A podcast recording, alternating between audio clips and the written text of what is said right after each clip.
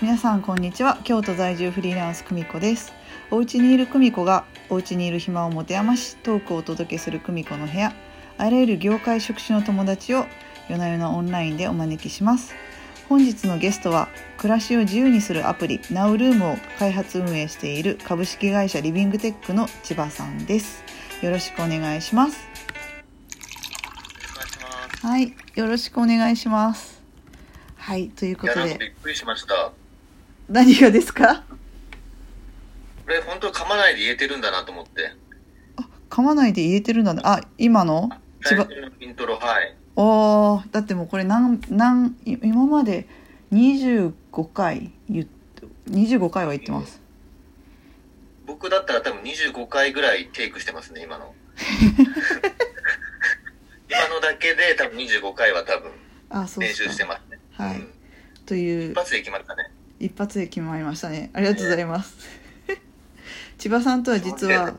画面越しで会うけど、画面越しで会う会うとしても3回目ですねそうですね、確かに。うん。そう1回目お会いした時はベトナムちゃんっていうラムちゃん。うんっ。ていう料理屋さんであのその、はい今今やってらっしゃる会社のメンバーの方々と一緒に会ってうんで2。回目はコロナ騒動の直前ぐらいにうんうんうん。あのオフィス兼シェアハウスにされてる家にちょっと訪ねに行きでそれそこでわーっと喋りみたいな。うんうんうん。で3回目がまあなんかあの私の SNS にちょっとコメントくださったんであ千葉さんと話してみたいと思ってそうだ、あれ、なんあ、そうだ、なんかご飯作ってましたっけあれ違いますモンブランです。あモンブランめっちゃ美味しそうなモンブランだったんで思わず食べたいと思 って、あれもらってないですねでも全然まだもらってないってどういうことあれなんかあれなんかいつ 京都来てください京都に行けばモンブラン食えるんですかもう京都に来たらモンブラン食べれますえー、配送してほし いです配送ですか今ねそんな不要不急の配送はすいません配送も今ダメなんでしたっけいや違います普通に私が冗談で言っただけですよそっかはいっていう今寝起きの本当はね予定してた時間に千葉さんの返信ないから電話したら寝てましたって言われましたとすいません、いえいえとんでもない日曜日なんでしょうがないです今日日曜日だそうだそうですよはいえ NowRoom ってどんち暮らしを自由にするアプリ NowRoom ってどんなアプリですかはいはいえっとね一言で言うとまあえっと5秒で見つかる住まいっていうあのーキャッチフレーズやってるんですけどなんかその持たない住まいとか、まうあん、軽い住まいとか、うん例えばその初期費用がかからないとかうんそういう形でなんか今までの住まいのイメージをこう変えるようなうんそういった、えー住まいを探せるうそんんなアプリを目指して作ってます。うんなんでそもそなもんかイメなんでそもそもこれやろうと思ったんですかああ、えっと、やっぱりその、今、あの、フリーランサーとか、うんえっと、自営業の方とか、うんあとはその、パラレルワーカーとか、うんあの、転職者の方とか、結構そういう流動的な人たち、あの、会社にずっと、一つの会社にずっと勤めてるような人たちっていうのが、うんえっと、比較的減ってきていて、うんうん、なんかそういう自由な暮らしをしてる人たちっていうのが、まあ、増えてきてるっていう現状の中でもうちょっと住まいも自由になった方がいいんじゃないかなと思ってこのサービスを作りましたなるほどえ千葉さんはうん今その NowRoom を使って住んでるんですか今って今うんほぼほぼこんな感じですねうんうんはい僕今実はあのホテルにいるんですようんうんホテルってこう住むっていうイメージっていうのも泊まるっていうイメージじゃないですかうんでもホテルってあの去年あの僕らってホテルをまあ3個か4個ぐらい自分たちでやってみて気づいたんですけど、うん恒常的に空室率っていうのが結構あるんですようんうんうんでそれって結構無駄になってまして年間で言うとまあ大体、えっと、39%ぐらい空室率って全国であってうんうんこれ2018年のデータなんでコロナとか関係なしにこれぐらいあってうんうんうん数に直すと2億6000室ぐらい空いてるんですよすごっでそれってなんか無駄になってるんでうまく活用できないかなと思ったのが、こんな感じで、なるほど休めるじゃんみたいな感じで。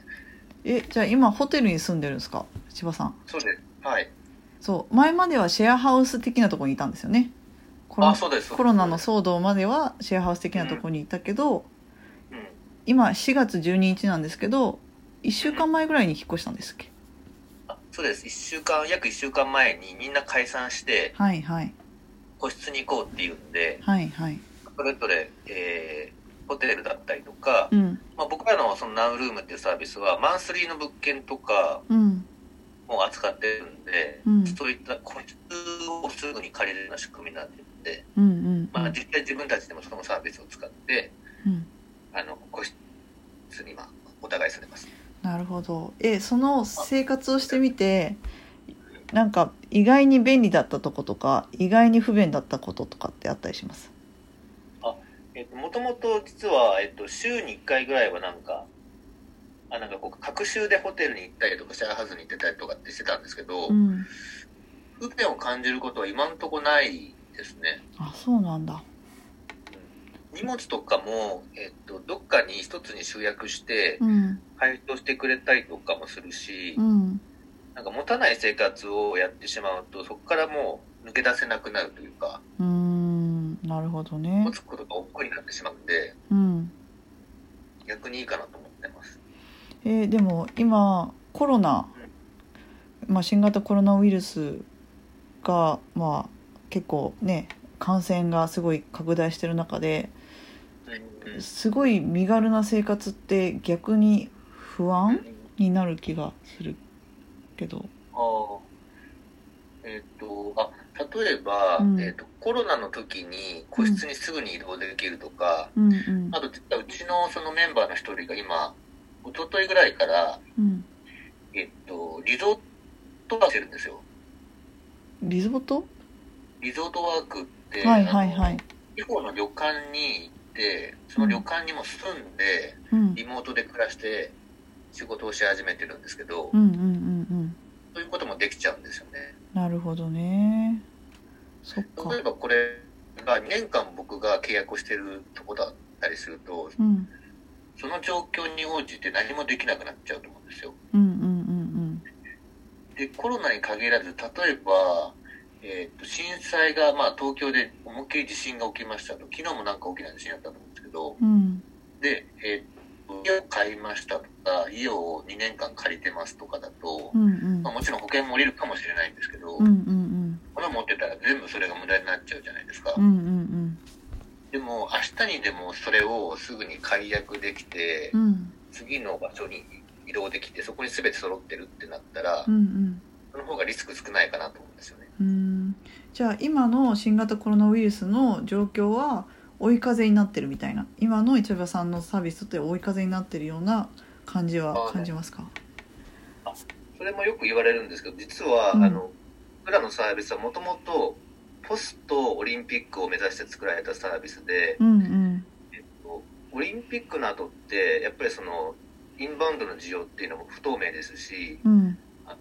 実は2018年にこれだけの空室があるってことは、うんもうすでに飽和をし始めてたんですよ、宿泊業界って。うんうんうんなので、えっと、それが、たまたまその緩やかに来たのではなくて、たまたま一気に来ちゃったっていううんうんはいイメージですね。なるほどいやーなんか今回のじゃあもともとそのポストオリンピックをまあ目指したサービスだったけれども今回のじゃあね感染症の波を受けて何かご自身のその考え方だったりとか行動で変わったことってあったりしますか僕は実はあんまり、あの、前の会社やってたんですけど、それも全部フルリモートでやってたんですよね。うんうんうんで、オンライン系のサービスしか今までやったことないのでう、んすべて外注を使って、すべてフルリモートで、オフィスもなかったので、うんうん僕自身のその行動は実はそんな変わってないんですよね。うんうんなるほどねじゃあ時代が自分に追いついてきたみたいなって言うとめちゃめちゃかっこいいんで、そういうことにしといてもらってもいいいいですかね。あと一言アフターコロナの世界ってどんな風になると思いますで、あ、そうなんです。僕、これすごい思ったのは、なんかその、まあ、見直すきっかけになるかなと思ってまして、はいはい例えばその人の先入観とか価値観ってそうは変わらないと思うんですよね。うんでもそういった意識を変えるきっかけになるかなと思っていましてう、んで、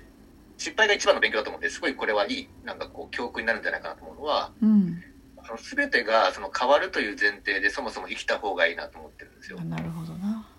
1ヶ月とか2ヶ月で変わりますっていう前提で、うんでこれって別にコロナに限らず、うん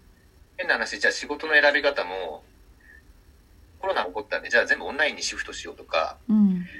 じゃあ製造業とか、例えばその飲食業とかっていうのを、えー選ばずに他に行こうっていう考えだと、うんあんまり本質的に変わってないんですよね。うんうんうんいうのは、えっ、と、それも変わる可能性もあるじゃないですか。うんうんあの、コロナ以外のそういった震災って別に起こりうると思うんですよ。いろんなこそとうが。っすね確かにつなまりたった1、2ヶ月で全てが変わる。うん世界に生きてるんだっていうのをこう意識すると、まあ、自分の頭で考えるきっかけになると思うんですよね。確かにいやーめっちゃ考えますね今の状況は。ということでめっちゃ短いですけどそろそろ時間なのはいではい千葉さんの今日の一言お願いし ます。はい、あえっ、とピンチをチャンスに。はいピンチをチャンスはにということではい、はいということでは今い日はこれにてはバいイバイ。えー、手挙げてます。